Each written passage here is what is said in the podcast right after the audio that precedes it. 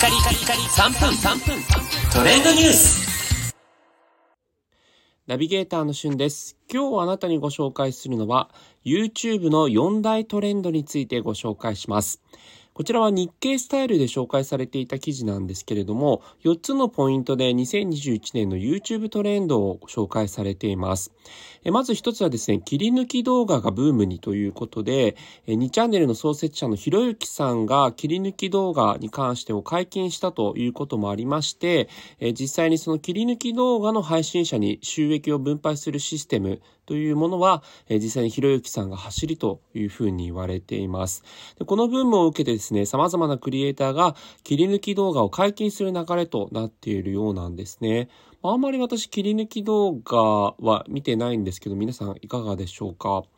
えーそしてですね、YouTube ショートの導入ということで、まあ、実際に TikTok が、えーアメリカとかイギリスでは YouTube よりも、えー利用時間が上回っているというデータもありまして、TikTok に対抗した YouTube ショートというものが、まあ、YouTube のね、アプリとかでもこう、ワンボタンで見られるようなやつが加わりましたよね。皆さんあれ見てますか？はい。えそして外国圏向けのコンンテンツということで、ま日本語に限らずですね、え外国の方でも人気を博すような様々なコンテンツというものが、え実際にえー少々生まれております。まあ、音楽系の部分で言うと、米津玄師さんやザ・ファーストテイクなどは、えー海外からのコメントも多いということなんですね。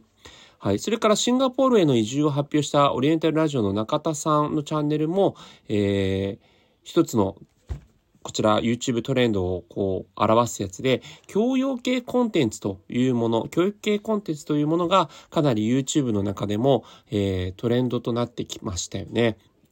まあ、お金にまつわるこう学べる、えー研修だったりとか、まあ、昔はこう YouTube って、まあ、ちょっとこう時間が空いた時に見るものだったりとか、結構こう面白企画系のものの集まりというような感じですが、で、だったんですけども、まあ、すっかりこう市民権を得てですね、え一般の方でも楽しめる様々なコンテンツ、まあ、その中でも、えー無料なのに見て楽しめるというね、教養系のコンテンツが、まあ、確かにすごく、まあ、私結構その手のものを見ること多いので、えー多くなってきたなという印象があります。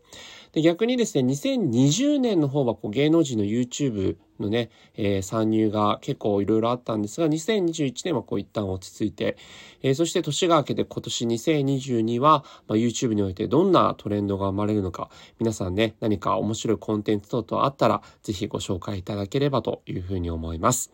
それではまたお会いしましょう。Have a nice day!